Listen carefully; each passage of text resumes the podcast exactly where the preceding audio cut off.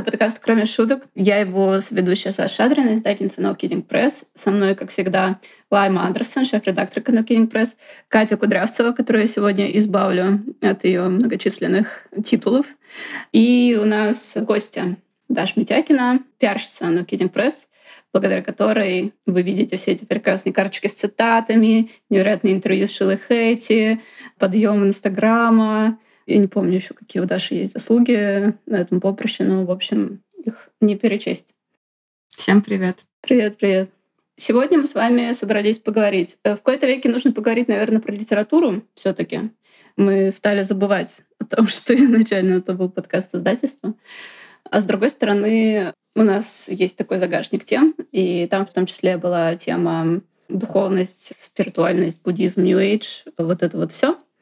Поэтому мы решили, как говорят французы, атаковать это все одновременно. Начнем с книги Доди Беллами «Буддист». У нас в последнее время не было новинок. Мне сегодня приснился кошмар про права, что меня кто-то отбирает права на респектор. Нет, что они не оплачены, что права на респектор не оплачены. И я проснулась и подумала, нет, все же оплачено. Тяжко стало.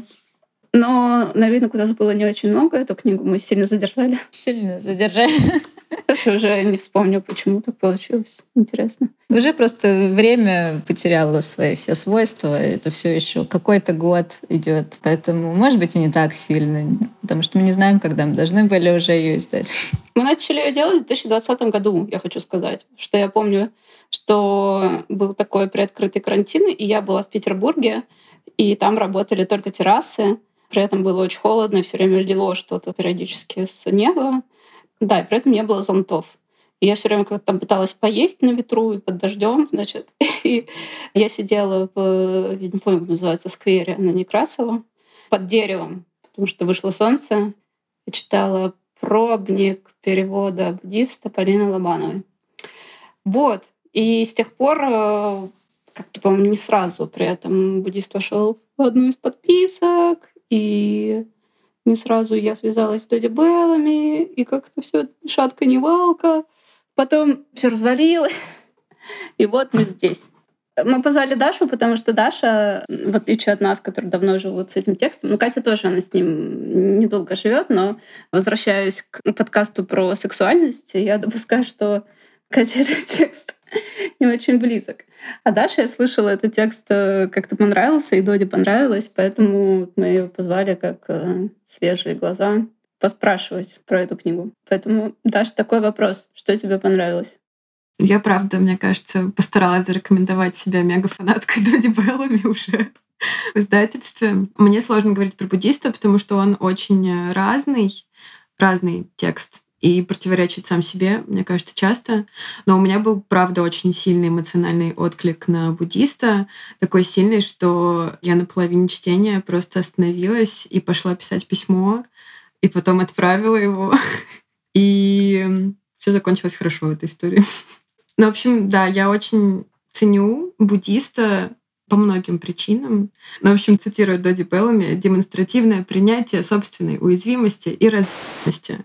Вот это прям манифест. Да, да. Мне еще нравится, что конец этой цитаты, что вся звучность бытия женского субъекта, живущего в разной стране, в мире в 21 веке. Это тоже моя любимая цитата. Ну да, у меня, с одной стороны, вот эта вот эмоциональная связь с текстом, потому что мне, в принципе, очень нравятся нарративы про женщин, которые публично грустят и отказываются стыдиться своих чувств. Здесь можно и Крис Краус тоже вспомнить. Вставка должна быть еще про твой проект, э, где ты соавторка. Да, как раз во время чтения «Буддист» я его читала в августе. Мы с моими коллежанками запускали газету «Sad Girls Times», которая как раз про публичную грусть, поэтому мне очень зашел буддист в то время. Ну, это для меня на первом плане, наверное, а на втором это уже как сделан сам текст. Я этим летом писала эссе про эссе и много вообще думала про тексты, которые совмещают разные типы письма в себе и как это можно делать элегантно. И у писателя английского, мне кажется, Брайана Дилана была цитата про то, что ему нравятся книги, которые совмещают в себе расхлебанность и собранность. И вот для меня буддист — это такой текст, потому что там столько всего. Это жесть. Там есть и телесное письмо, и какой-то типа вырви кишки эффект, и арт-критика очень эмпатично сделанная. Я люблю этот текст, я могу говорить про него долго. И фотографии, фотографии котика. Да. И юмор. Котиков и бирок фотографии. Так, я подумала, что хорошо бы сделать шаг назад и сказать, что это вообще за книга. Мы все время говорим изнутри как бы ситуации, да, как, как будто. Да, типа вы все, конечно, знаете про книгу «Буддист», мы не будем тратить время на Та объяснение. самая книга. да. Все такие, «М, точно же. Да-да-да. Которую все ждали. Которую все ждали, еще не успели прочитать, но уже все знают. Да, Саша, конечно. Хорошая идея. Да, Доти Беллами, такая американская писательница, про которую на Гудриц в одной из рецензий написано, что она национальное достояние. Писательница, которую ассоциирует с движением «Новый нарратив». Иногда ее относят к сооснователям этого движения, но это не так по той причине, что там было две ключевые фигуры. Это, по-моему, были квир, два квир-поэта. И это все буквально вызревало вокруг каких-то воркшопов в книжных магазинах.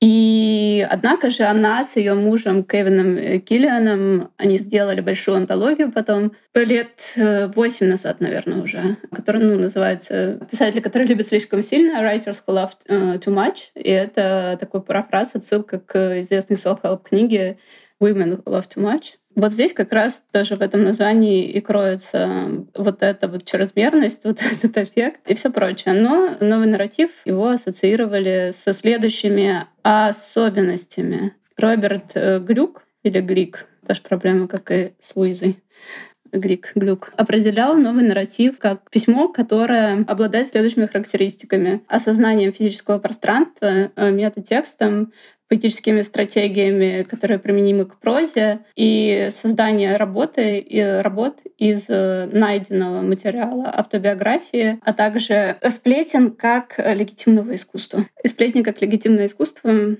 да, это одна из центральных элементов, которые нам еще известны с э, времен I Dick, потому что фрагменты книги I Love Dick Крис Краус тоже были в этом сборнике. И это меня всегда, ну, на тот момент, по крайней мере, забавляло. Сейчас это как-то уже встроилось, мне кажется, в мою вот эту субъективную картину мира. Тогда, э, когда я с этим познакомилась, это было очень свежо, потому что оно еще сталкивало теорию, да, какую-то поэзию с э, сплетнями и уравнивала это.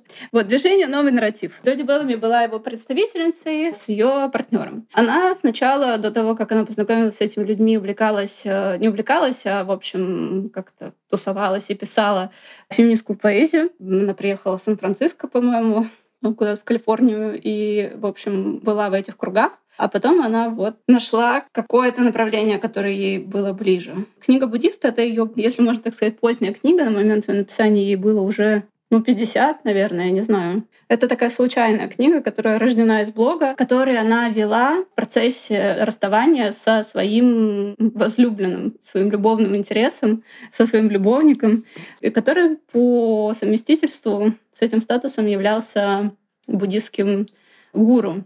Но мы не знаем, какая это ветвь буддизма. Со стороны он выглядит как такой некоторый комичный, да, буддистский, не знаю, американский, калифорнийский гуру, там э, какая-то спиритуальность вот в их исполнении. То есть она писала блог, блог читали ее знакомые, и такая стратегия, кстати, взаимодействия с э, какой-то средой, да, которая тебя знает, она давно ей была знакома в Книга у нее есть «Письма Мины Хакер». Она пишет там от лица девушки-вампирши. Я эту книгу еще не читала, мне на полке стоит. Но она тогда рассылала эти письма своим знакомым и состояла с ними в переписке, по-моему. Но там это сделано было нарочито, здесь это было сделано скорее случайно. Она писала просто потому, что писала процессе ей кто-то из знакомых предложил сделать из этого книгу. Она стала ее делать и тут же стала размышлять о том, в чем разница между там, блогом и литературой, где одно письмо наслаивается на другое. Это все, что нам знакомо, да? Где граница между приватным и публичным. В общем, все эти вопросы, которые поднимались потом с популяризацией термина автофикшн. Но то было давно, во-первых. С другой стороны, Одна из важных тем, или, может быть, не тема, измерений в этом тексте — это действительно разъебанность, это публичное представление когда мы говорим «сырая эмоция», это как будто вот мы всегда говорим, как будто это что-то не курированное. Но в случае Доди Беллами это не так. Но, по крайней мере, работа со стыдом — это точно, потому что стыда в ее тексте достаточно. У нас есть вот действительно это измерение телесное, у нас вот это измерение исследования личного публичного, измерение там, личного письма и литературного письма, репрезентация вот этого чего-то, того, что принято скрывать, э, женского, и вот это вот все. И потом как будто эти все вещи были много раз уже повторены. В принципе, когда я начинала с издательства на Killing Press, мне вот этого не хватало. А сейчас мне как будто стало этого хватать. Ну, как будто это, это скорее необходимое, минимальное и необходимое, так скажем. Но при этом Беллами для меня остается ключевой фигурой и одной из моих любимых писательниц, потому что она все это, но не только. Я не знаю, как у вас. Сейчас я закончу свой рент на 20 минут. и Даша уже сказала. Она как бы знает, что делает, и она делает это очень искусно. И это даже заметно в этом тексте, который, по сути, не был рожден как книга. Да? К нему было меньше внутренних требований. Там не было какой-то концептуализации авторской, да, как мы видим в других текстах ее. Вроде как бы это дневник. Однако же для меня она больше, чем все это, из-за того, что у нее есть вот какое-то очень мощное понимание формы и языка, и я еще раз повторюсь, э, юмора, что юмора очень не хватает, и у нее вот это вот все есть. И она для меня остается героини в этом плане. Как вам э, вот эти мои соображения насчет того, что это все уже было, мы все это уже знаем? Есть ли у вас такое ощущение? У меня, наверное, нет, потому что читая буддист, во-первых, я его, получается, читала, ну, не знаю, раза три уже, потому что вот когда мы только-только в пандемию э, перевод получили, то есть я его по косой тоже посмотрела, потом э, перед версткой, потом мы забыли про него на какое-то время, потом вот верстка, перед подкастом надо было освежить в памяти цитаты, и каждый раз это все равно было вау. То есть каждый раз э, получалось найти что-то, что я как будто, может быть, пропустила. То есть вот вчера вечером я думаю, а сколько здесь на самом деле размышлений про письмо именно, и про роль письма в жизни, и про, там, не знаю, Доди сравнивать свое письмо, письмо Кевина, например. И я думаю, вау, как бы это... Там в первый раз я на это вообще не обратила внимания. То есть первый раз я обращала внимание только на то, какой же буддист мудак, Дима, как он меня бесит. Второй раз как раз я, наверное, больше обращала внимание на вот эту критическую часть, то есть где вставляются описания работ, э, каталоги, какие-то вырезки из каталогов, с каких-то выставок в Сан-Франциско, где я никогда не была. Но я подумала, это очень тоже интересно. И мне действительно тоже восхищает, как это все скомпоновано в одном тексте. Вот. А вчера я как раз э, смотрела больше на роль письма и на то, как раз как э, Беллами пишет о том, что да, это блог, но вот я наконец-то сажусь, чтобы сделать из него книгу. И это не так-то просто, потому что одно дело вести блог открытый, другое дело собрать его в книгу, чтобы это получилось. Вот, поэтому для меня это все равно какая-то, ну, если не прям главная книга, но одна из э, любимых точно и важных именно как объект, как э, пример вот литературного объекта, который действительно интересно и прочитать, получить удовольствие как читательница, и разобрать с точки зрения, как это вообще сделано. Короче, мне кажется, это будет одна из э, тех книг, которые я точно буду рекомендовать, не знаю, всем, потому что каждый, каждая может найти там для себя ну, что-то по меньшей мере занятное, но я думаю, что большинство, так же, как и мы, просто вкрашится в этот текст и будет рад перечитать при любой возможности. Поэтому у меня вот такие ощущения, мысли эмоции про эту книжку? Ну, я, собственно говоря, прочитала эту книжку вчера. Начала ее читать позавчера. вот. О, вот это скорость. Ну да. Ну, я пыталась подготовиться к подкасту. Мне понравилось, несмотря на то, что Саша там в самом начале сказала, что у меня могут быть претензии, но мне кажется, что ну, вот как раз это первый рассказ, с которого все начинается, он такой довольно нарочитый, и дальше как-то становится полегче. Я как раз, когда читала, очень много думала про то, что сейчас, ну, в нашем современном мире, вот это вот все типа женское страдание и его публичная форма, да, где, которая здесь сейчас показывается как, ну, вот смелость заявить о своей разобности, там все такое. Часто встречается довольно-таки. Вот, я могу даже вспомнить вполне конкретных людей с вполне конкретными фамилиями, которые подобного рода перформансом, там, не знаю, занимаются на протяжении Давай. Э, многих лет. Но не буду. Назови имена. Но не буду. Как будто это что-то плохое. Ну вот и нет, это в том-то и дело, что это плохо получается. Ну, то есть Саша правильно заметила, что в этой эта книга очень, ну, она очень четко срежиссирована, это видно, это, ну, продуманная э, вещь. Это не просто история про то, что я буду писать, как мне плохо на протяжении там нескольких месяцев, да, и все будут вынуждены восхищаться моей смелостью. Это не, ну, это не так. Мне кажется, вот это вот как раз ложная предпосылка, да, которая оттуда берется, что, мол, я могу просто страдать бесконечно, не знаю, на публике, и это будет чем-то, не знаю, чем-то осмысленным, чем-то важным, она, ну, как бы, на мой взгляд, опасная даже какая-то в некотором смысле. Потому что это как будто бы, ну, оно... Ну, ты не можешь выйти уже из этого состояния просто. А, ну и, собственно говоря, мне кажется, что вот в буддисте есть очень прикольный момент, где она там ну, вот про тропы что-то там такой кусок, да, что вот я уже пятый, шестой раз говорю, что больше не буду про него писать. Ей кто-то так говорит, что ты так постоянно пишешь. Вот она такая, типа, ну, людям нравится, это троп. Ну, и вот это вот ровно оно и есть, да, что в какой-то момент, ну, то есть, условно говоря, мы можем предположить, что она начала писать про искренне что-то переживая, но в какой-то момент это просто стало тропом. Ну, типа, ты получаешь позитивный какой-то фидбэк от людей, думаешь, блин, классно получается, я продолжу это делать. И, ну, и то есть у тебя уже письмо становится важнее, чем, собственно говоря, та эмоция, которую ты испытываешь, да, у тебя происходит вот эта смена иерархии какой-то. И в буддисте это прикольно, мне кажется, случилось, как в какой-то момент, ну, типа, что страдание превратилось просто в литературный проект, и буддист такой просто стал как бы комическим персонажем. Ты знаешь, да, с одной стороны, я согласна, что он стал комическим персонажем, с другой стороны, ну, она сохраняет с ним вот эту... Там вот есть эти волны, да, через которые мы проходим, расставаясь с кем-то от любви до ненависти, никогда, правда, не фиксировано, это чувство не фиксировано, и там есть эти очень сентиментальные моменты, да, и моменты сожаления. И когда она говорит, что это был мой человек, там ей Эллен Майлз сказали об этом.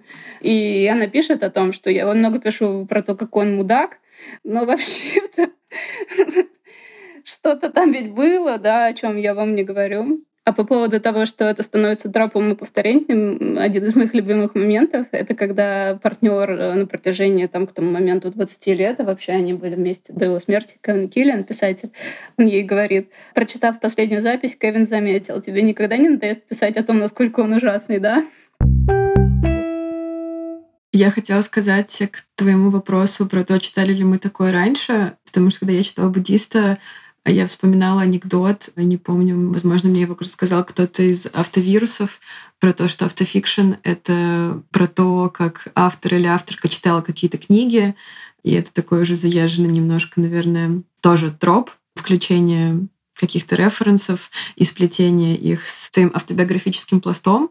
Но Доди это делает супер элегантно, и как раз с эмпатией, которой мне часто не хватает, возможно, в таких текстах, и чувством юмора. Но я влюблена в ее голос, на самом деле, что одно из самых важных вещей, в принципе, для автофикционального письма — это голос. Там может что-то происходить значительное, да, например, ты прах матери везешь хранить, а может ничего не происходить. А может происходить что-то маленькое, оно становится большим. И голос, вот это не везде удается. Я читала на днях рукопись, в которой ничего не происходило. Ну, относительно. Не рукопись, а PDF книги на английском языке, дебютного романа. И он меня как-то, несмотря на то, что там не происходило, он меня захватил своим голосом. Я вот читаю думаю, что-то происходит в голосе, он меня почему-то как-то завораживает. И я читала-читала, но потом где-то на 20% я такая, это голос Рэйчел Хаск. И я такая, оу, oh, no, потому что мне это казалось чем-то очень свежим. И потом я поняла, что очень много перекличек. Ну, там еще приемы такие, что героиня слушает других. И я хочу, чтобы это было не так. Ну, я боюсь, что это плохо обо мне говорит, да, что я... Это какой-то мозг параноидальный, который ищет, видимо, пересечения и схожести. Вот. И у Доди у нее, конечно, исключительно в этом плане голос, не похожий на остальных Хочу немножко про Кевина сказать. Он является... Вообще Доди пишет э, не всегда так нон-фикционально. Не все ее книги — это там какие-то вот эти экспериментальные мемуары. У нее есть книги, которые я, и есть книги, которые я, но это вот эта вампирша Мина Хайкер. Э, на днях я ее видела в Париже, ее привозили. Ну нет, это было не так, что типа я шла по улице, и вот она идет мне навстречу. И я такая, пожалуй, не надо высыпаться. И она читала фрагменты, видимо, еще не опубликованной книги. Я боюсь сейчас наврать, но overall направление такое. Это женщина, которая сидит за столом. Я забыла, то ли это происходит в Японии, то ли это происходит в японском ресторане не в Японии. Но она сидит, значит, за столом, ест еду, и потом ее выблевывает. И параллельно... Но она пишет. Не совсем об этом, но вот какое-то такое очень письмо, завораживающее тоже о каком-то мужчине, который ее отверг, и еще каких о духовности, о Боге. И это, ну, тоже немножко абсурдный текст. Это смешной текст, это сексуальный текст. И вот пример того, где это не доти, и где есть какая-то отправная точка комичная. То есть понятно, что РПП заболевание — это серьезно, но там это немножко такое что-то кавкианское, не знаю, как сказать. Вот пример другого ее текста. Так вот, возвращаясь к Кевину Киллиану, я еще не потеряла эту нитку. Кевин Киллиан, они с ней познакомились, когда Доди было 30 с небольшим, и они примерно ровесники. Кевин Киллиан, он поэт, и он из той же среды нового нарратива, и он гей. И они поженились. И с тех пор они были вместе до конца своей жизни. У них был открытый брак, но тем не менее. И я такая, ну, а Доди, она бисексуальная женщина, она как бы с юности очень долго была в отношениях с женщиной, с которой они вот познакомились, когда они были еще подростками. И эти отношения длились очень-очень долго. Они вместе учились в колледже, они закончили этот колледж, потом это тоже немножко продолжалось. В общем, это доброе десятилетие. И они поженились с Кевином, и я с Доди познакомилась как раз по тексту «Буддист», и я такая, ну окей, ну, бывают разные союзы, но сексом-то они не занимаются. Но потом мне случайно попалась на глаза ее старая колонка Village Voice, где она пишет, многие думают, что мы не занимаемся сексом, но мы занимаемся сексом. И я такая, но Кевин гей. И я такая, ну, ну как скажете. И я обожаю вообще их этот квир-союз за то, что они еще квирят квир этот. Не берут его и еще раз его немножко проворачивают. Но они, конечно, пример для меня идеальных каких-то отношений, безусловной поддержки. Кевин часто появляется в ее текстах, и мы видим, насколько между ними вот эта теплая связь. И они оба художники, там, они друг друга редактировали, они друг другу помогали. У них были открытые отношения. Я сейчас расплачусь от зависти. Да, да. И у них было много каких-то приколов. У них на автоответчике стояло когда-то сообщение, типа «Кевин и Доди нет дома», они преследуют образ жизни Энн Райс. И Энн Райс — это авторка вампирских романов, интервью с вампиром в частности. И это очень смешно ну, для меня было, по крайней мере.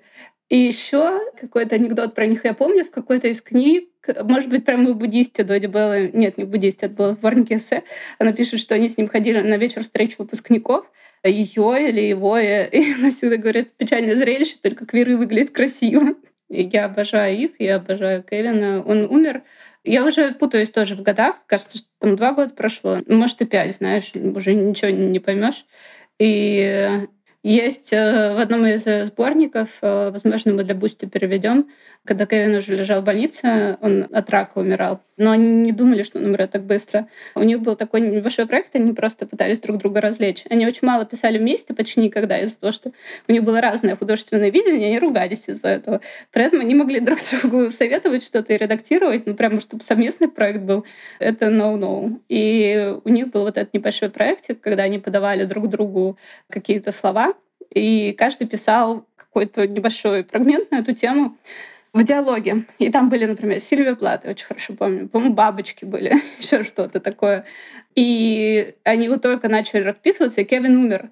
И концовку этого текста Доди дописывает сама, и это просто... Это сердце разбивается, правда, когда это читаешь. Это невероятный текст и какой-то памятник э, человеческой близости. И действительно, это вызывает восхищение и зависть и так далее. Mm. Да, несмотря на то, что это очень грустно, мне всегда очень приятно видеть Кевина как повторяющегося постоянного персонажа в ее текстах, потому что ведь письма Мины Харкер, они тоже начинаются с их свадьбы, по-моему. И в этом вот сборнике эссе, который ты Саша упомянула, по-моему, перевод типа «Когда больные правят миром». Там тоже много про скорбь еще после его ухода. И они всегда были в одной тусовке. И тоже про сплетнический аспект э, нового нарратива. Действительно, это письмо Мины не хакер, было бы еще смешнее, а харкер. Спасибо, Даша. Я сходила к полке, посмотрела. Это же персонажка Дракула. А, да. Ну, видишь, я книгу не читала, я это все забыла. Но они очень много пишут в текстах, которые посвящены Беллами. Что это, по-моему, один из самых ранних ее проектов прозаических. Да, мне кажется, это ее типа прорывной роман. Интересно, да, что это вампирская тема какая-то. Сквозная, но еще Тоже супер квирная, потому что Мина в ней живет, в ее теле. Вау. Она еще, да, сама Дози, она такая бачка с черноправой в черном платье. Бледная женщина, 72-летняя готесса. Хочу поговорить с вами немножко о измерении духовности в этом тексте. Потому что, с одной стороны, Доди Беллами очень духовная женщина. Она как бы немножко над этим всем посмеивается, да, над этим калифорнийским нью-эйджем. С другой стороны, она и серьезно это воспринимает. Ну, то есть а, она не стоит над этим. Она свысока на это не смотрит. И у нее есть другая прекрасная книга, которую прочитала этим летом, «Тиби Сутры», которая, с одной стороны, состоит из двух частей. Первая такая экспериментальная, Эксперимент заключался в том, что она сидела, медитировала какое-то время, потом включала телевизор, и первая фраза, которую она ухватила, была сутрой. И она записывала эту сутру, а потом интерпретировала. А вторая часть — это такой нарративный нонфикшн про то, как она состояла в культе, когда она была юной, и этот культ не назван по имени, но там, значит, внутренняя эта динамика между участниками культа и между верхушкой культа, да, между бюрократией и мастера, и смена мастеров, и потребность человека в какой-то духовности, она обо всем этом в той книге пишет. И видно, что, несмотря на то, что она уже не в этом культе много десятилетий, у нее сохранился какой-то интерес к разным духовным и околодуховным аспектам нашей жизни. И в этой книге как вы считаете, заметили ли вы что-нибудь? Как она пишет о духовности? Может быть, вас что-то заинтересовало, что-то ваше внимание зацепило? У меня главный вопрос был, конечно, для меня это все антиреклама буддизма просто за счет того, что ну, вот э, буддист выбран вот такой. И где-то уже в середине книги, наверное, Доди пишет, как э, теперь смотреть на духовность, когда побывала в руках настолько травмированного учителя, профессионального буддиста. Дальше она отвечает, что это типа все ничего не значит, что бывают еще более травмированные учителя наверняка. Но, наверное, у меня вот и это был бы главный вопрос. Ну, то есть, окажись я на ее месте, ну, не на ее, но как бы вот в таких отношениях, я бы, наверное, ну, я не знаю, ближайшие лет 30 даже не думала про буддизм и про все. Я бы просто говорила, оставьте себе. То есть, ну, я понимаю, что меня, наверное, сильнее э, можно задеть, и я буду намного дольше это все переваривать, отделять там типа одно от другого, отделять вот этого буддиста, которого мы видим в книге, от э, буддизма в целом, и там, не знаю, разделять, да, действительно, течение и все. Но первая реакция у меня была вот именно такая, что так все, никакого буддизма больше никогда. Вот, поэтому интересно послушать, как у Кати или у Даши, и как у тебя, Саша, про, с духовностью этой книги. Я готова прочитать эту цитату, потом дать слово девочкам.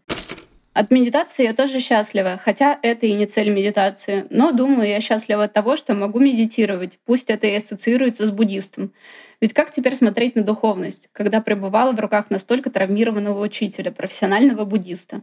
Но я поняла, что он всего лишь человек, переживающий собственный кризис. Это не имеет ничего общего ни с духовностью, ни с буддизмом. Наверняка есть и более травмированные учителя — к тому же я не была его ученицей. И давайте не будем с водой выплескивать ребенка и все такое. Про воду ребенка очень смешно каждый раз. Я обожаю это, да. Не знаю, мне было прикольно, потому что там тоже есть вот это, да, какая-то странная юмористическая подоплека, да, что она постоянно рассказывает про моя там консультантка по Таро, моя, значит, там что-то хиропрактерка, моя, значит, в любой непонятной ситуации как бы звоню там еще своей какой-то экспертке по еще чему-то. Ну, то есть она же вроде очевидно типа иронизирует на эту тему, но при этом, ну, как бы явно, что она со всеми этими людьми общается, ну, не по приколу, да, то есть что это действительно какая-то такая история, да, и что, наверное, довольно сложно типа в нашем непростом мире, переполненном вот этой всей там квазирациональностью, и кучей каких-то странных форм всего на свете, форм там потребления и продажи всей этой духовности в разных формах и так далее, наверное, вопрос, который можно себе задать, это типа, ну, где вообще это пространство для какой-то искренней, ну, открытой духовной жизни, да, ну и, в общем, это конечно, приводит нас, опять же, к этому главному вопросу. Вообще все книжки, да, что чувак может знать все правильные слова, сидеть все правильные позы, все правильно делать, но он не будет этим. Он может знать, что люди должны быть открыты, но он не будет вести себя открыто. И как будто бы, ну, вот здесь есть какое-то, да, вот это пространство искреннего какого-то перехода в то, что типа, да, вот мы берем буддизм, смотрим, что в нем есть, и пытаемся искренне как бы штуки воплотить в жизнь да, и посмотреть, ну, вообще, как бы, а мы с этим справимся. Это не самый простой эксперимент жизненный, да. Вот, отвечая на вопрос, то, ну, у меня, короче, не возникло, да, это, отвращение к буддизму после этой книги. Я не разбираюсь в буддизме, но для меня по итогу книги Доди более крутая буддистка, чем буддист. Наверное, потому что как будто она проходит за свой путь письма, путь э, отказа делить э, чувства на высокие и низкие. И типа письма тоже нет высоких и низких типов письма для нее. Хотя тоже можно поспорить об этом. Там есть один момент спорный. Она там в какой-то момент говорит, что это вот как раз в ту ветку, о которой ты говорила про высокую литературу и письмо в блоге, как они с друг другом смешиваются в тексте. Она с каким-то редактором или своим другом обсуждает, что, конечно, письмо — это тяжелая работа, но все-таки письмо в блоге — это вот не то. Это как бы что-то свое, отдельный зверь. И, конечно, она много редактирует и не просто пишет из своей головы и публикует, чтобы все это читали, но что это все равно какой-то немножко гетто письма, и потом она как будто защищает письмо в блоге о своих чувствах, защищает перед э, мужчинами, которые пишут высокую литературу, о серьезных вещах. В общем, Дози, мне кажется, сама себе иногда противоречит в этом. Не знаю, мне было бы интересно послушать, что вы об этом думаете, но я еще хотела сказать, что для меня сам текст, он какой-то спиритический в своем внимании к повседневности. Я из-за этого же люблю, например, Шанталь Акерман «Моя мать смеется». Я очень люблю, когда в литературе просто кто-то моет посуду, просто кто-то идет куда-то, ест в кафе. Все прекрасно. Спасибо, Даша. Даша сегодня отвечает за литературный анализ и инсайты глубокие. Я, да, хотела по этой теме добавить. Мне ужасно понравилась мысль, да, что Доди оказалась по итогу книги лучшей в кавычках буддисткой, чем буддист, или как она его называет, профессиональный буддист. Да, мы тоже здесь видим некоторая роль формируется, которая отрывает человека, в общем, от э, сути учения и ну и здесь, э, может быть, подспудно, я не помню, это было в книге или нет, но в ТВ Судрос это было, ну, что власть развращает, да, что как избежать этого, если тебя или ты сам своими усилиями, или тебя жизнь просто выталкивает вверх этой иерархии, и что с этим делать, и как с этим быть. И даже как э, людям, практикующим с тобой, как им с этим примириться тоже, что есть какой-то человек над ними. Ну, это сырая идея. Но она вот в том фрагменте опять-таки пишет, что она не была его ученицей. И интересно, что для нее при очевидном да, ее запросе на какое-то вот это измерение жизни духовное, она именно в этом тексте, эта связь является для нее религией. Я уже много раз говорила, ну или Лив Стронгест об этом писала в своей книге «Расцветает самый красный из роз», что для современного человека в нашем секулярном обществе любовь является религией. И здесь тоже мы видим столкновение вот каких-то духовных практик и вот этого аффективного процесса, который является религиозным для нее. И как она, да, через это проходит, и как она меняет свое не меняет, но просто проживает как бы смену нюансов представления о бизнесе. О бизнесе. О близости. Это о роли близости в моей жизни. О близости. Я еще такое взяла, эти как бы сентиментальную нотку и опрокинула ее. А еще хочется, ну, пошутить или, не знаю, поделиться своим опытом про то, что Катя говорит, что она вот ходит к разным хиропрактикам, сайкикам, там, консультанткам по Таро и так далее. Иногда на меня накатывает, знаете, здесь такая мысль, что мне надо социализироваться, возможно, с кем-то, встречаться, и нужно выходить из зоны комфорта. И я из нее выхожу и захожу обратно сразу. И но я, значит, зарегистрировалась приложение Random Coffee, которое изначально было ориентировано на людей, видимо, из IT и, и смешанных каких-то профессий. И там нужно было указать ваши интересы, профессиональные и личные. И мои личные интересы — это вроде медитация, йога, экибана. Я со стороны на это смотрю и думаю, я ужасный человек. Я бы с собой не пошла пить кофе, да? Нет, ни в коем случае. И это если еще отсечь, на самом деле, какие-то другие интересы из этого же поля, чтобы уж совсем это как-то не доминировало в поле моих интересов. В общем, да, это пугает немного. Саш, а мне было очень интересно тебя спросить, я не знаю, захочешь ли ты рассказывать, но как ты смотришь на буддиста и на буддизм в буддисте с позиции практикующей буддистки. И еще я знаю из прошлых подкастов, что ты в какое-то время увлекалась темой культов, э, что тоже волнует Доди, мне кажется. Да, ее волнует тема культов, поскольку она была в культе. Но я об этом, наверное, поговорю про личную историю в нашем бусте. Подписывайтесь на наш Бусти, это всего 350 рублей за тариф с подкастом. Но для меня, да, действительно, здесь очень частотно звучало слово «буддизм», и мне захотелось встать, знаете, на защиту буддизма, так типа, давайте говорить просто про какие-то религиозные течения или там духовные течения потому что на месте этого буддиста мог быть индуист, мог быть саентолог, мог быть кто угодно. Ну, еще важно сказать, что действительно есть э, разные направления. Есть так называемый традиционный буддизм. Я занимаюсь, практикую дзен-буддизм. И там есть корейские школы.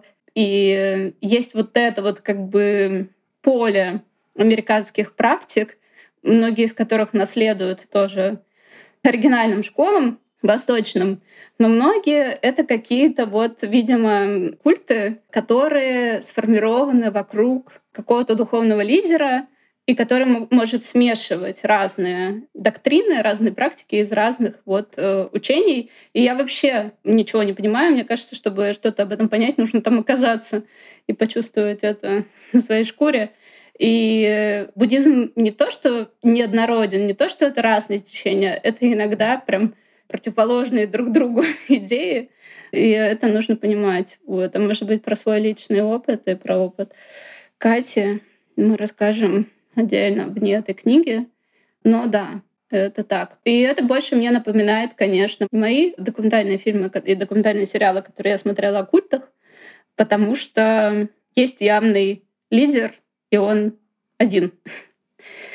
И он как раз может быть мучимый да, какой-то травмой уже из-за того, что находится в позиции власти, не осознавать этого и при этом не справляться с этим. Потому что у всех у нас есть человеческие стороны, понятно. Если ты что-то практикуешь, ты не становишься святым. Но у тебя появляется какой-то уровень осознанности к этому хотя бы. Ты это видишь, и есть какая-то, может быть, этическая доктрина, где ты стараешься. Ты видишь это и стараешься. И мы как будто, по крайней мере, глазами Дози, мы видим, что он что-то не особо старается.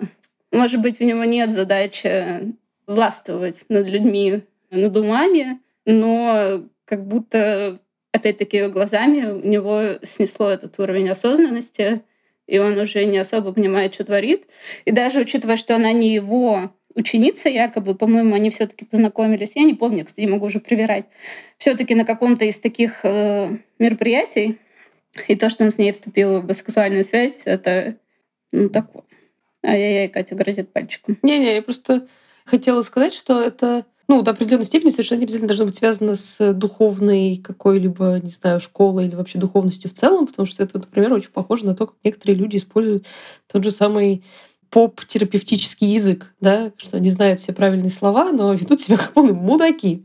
Абсолютно как бы неважно, какой набор правильных слов или важных идей ты используешь, если твоя задача — это навредить другому или ни в коем случае, не знаю, не показать ни одной искренней эмоции, как пишет Дуди Беллами про этого чувака. Ну, я примерно то же самое на самом деле хотела сказать, что как будто в отношениях э, с Доди он, не знаю, либо он забывает, что он буддист, либо он в какой-то момент э, забывает, что он, э, не знаю, гетеросексуальный мужчина в отношениях с ней. Ну, то есть он как бы с одной стороны, да, получается вот это эмоционально недоступный, ничего не рассказывающий про себя мужчина, который говорит, я думал, эмоциональная связь придет к нам позже, при этом параллельно он как бы ей вот эти какие-то возвышенные фразы не пойми о чем как бы бросает все время про духовность, про наши души вместе. Короче, какая-то ерунда. Я на самом деле скидывала некоторые цитаты своей сестре младшей, который типа похожий буддист. Я думаю, у кого не было похожего буддиста в жизни. Ну, то есть вот это желание как-то, я не знаю, на себе показать свое интеллектуальное или духовное, в данном случае, превосходство перед человеком, который к тебе ну, искренне открыт и готов, не знаю, видеть тебя любым. И вот это вот весь какой-то напускной образ, он не нужен. Но почему-то буддисту и каким-то, не знаю, вот людям из реальной жизни, про которых я знаю или которые встречались мне, но они не могут почему-то выйти из вот какого-то образа, который они себе придумали, и поэтому они начинают вести себя просто как э, мудаки. И тут уже все равно буддист, не буддист, как бы тут э, это уже не важно, потому что ну, это не имеет никакого смысла конкретно в этой истории. То есть здесь мы как бы не видим его с точки зрения вот этого гуру, профессионального э, буддиста, который может что-то полезное сделать с людьми как бы, и со своими учениками. Мы видим его именно в отношениях, и в отношениях, к сожалению, ему гордиться нечем. Да, ему похер. Я предлагаю, может быть, на прощание, если у вас есть какие-то цитаты любимые, выписанные, почитайте, чтобы дать нашим слушательницам, слушателям представление о том, как Доди пишет. Я выложила свою любимую цитату в наш канал издательский. Это была первая цитата из книги, которая стала собирать дизлайки. Я думаю, кто эти люди, которые ставят дизлайки? Ну, мы можем и обсудить. Интересно, что там людям не понравилось. Я тоже это заметила. Давай почитаем. Давайте я ее прочитаю. Она короткая. В любви нет ничего сложного или затейливого. В любви нет утонченности. Любовь простодушна. Любовь — это животное влечение. Если у вас есть центральная нервная система, вы способны любить. Реакции такие. 45 лайков, 8 разбитых сердец, 11 задумавшихся смайликов, одна женщина, поднявшая руки в недоумении, и два дизлайка. Если вы поставили эти дизлайки, пожалуйста, напишите мне, почему в личку. Целых два дизлайка. Моя идея в том, что когда мы говорим, что любовь — это животное влечение, что это толкает ее сначала в плоскость сексуального, и вот этого она падает с пьедестала, да. Но когда я слышу, что любовь — это животное влечение, я думаю не о животном сексуальном, ярком, каком-то диком влечении. Я думаю о том, что мы животные не в смысле, что мы не цивилизованные, да, а в том смысле, что мы живые тела. Мы все вместе с природой. И в этом плане, что для любви на самом деле мало надо. И наше общество как раз, возвращаясь к Левстрём, где никто никого не любит, где отношения не создаются или быстро распадаются, оно как раз отходит от вот этой возможности, что каждому дана эта возможность. Да, у меня есть просто дополнение к этой цитате. То есть для меня здесь главное было как раз про простоту этого чувства, что для меня это противопоставление вот всей той ерунде, которую там буддист пытается навязать. То есть типа, что вот наши души сплетены там, везде в космосе. То есть и когда люди, не знаю, пытаются мне, например, такое затирать. Вот я, я такое не люблю, и мне такое не близко. И в буддисте есть еще цитаты меня сбивают с толку люди, чья любовь — сложное чувство, которое то выдается понемногу, то придерживается. Чья любовь — это одержимость контролем. Люди, которые приносят так много боли, что в конечном счете тебе уже не важно, любят они тебя или нет, просто хочется, чтобы эта боль исчезла. Ну и как бы это, собственно, про описание отношений с буддистом. И для меня эта цитата из телеграм-канала, она тоже про это, что типа любовь, она не должна быть сложно как-то сочиненной, составленной, она должна быть, ну вот да, ближе действительно к каким-то очень понятным проявлением. То есть тут не нужно голову ломать. Вот у нас любовь, сейчас я как-нибудь это все закручу. Это должно быть что-то более простое, естественное даже, не знаю. И надо становиться буддийским учителем, чтобы научиться. А, открою свое течение. Тему гетеропессимизма там еще есть э, цитата про голодных духов, которая мне тоже очень нравится. На неделе кто-то предложил мне посмотреть на изображение голодных духов.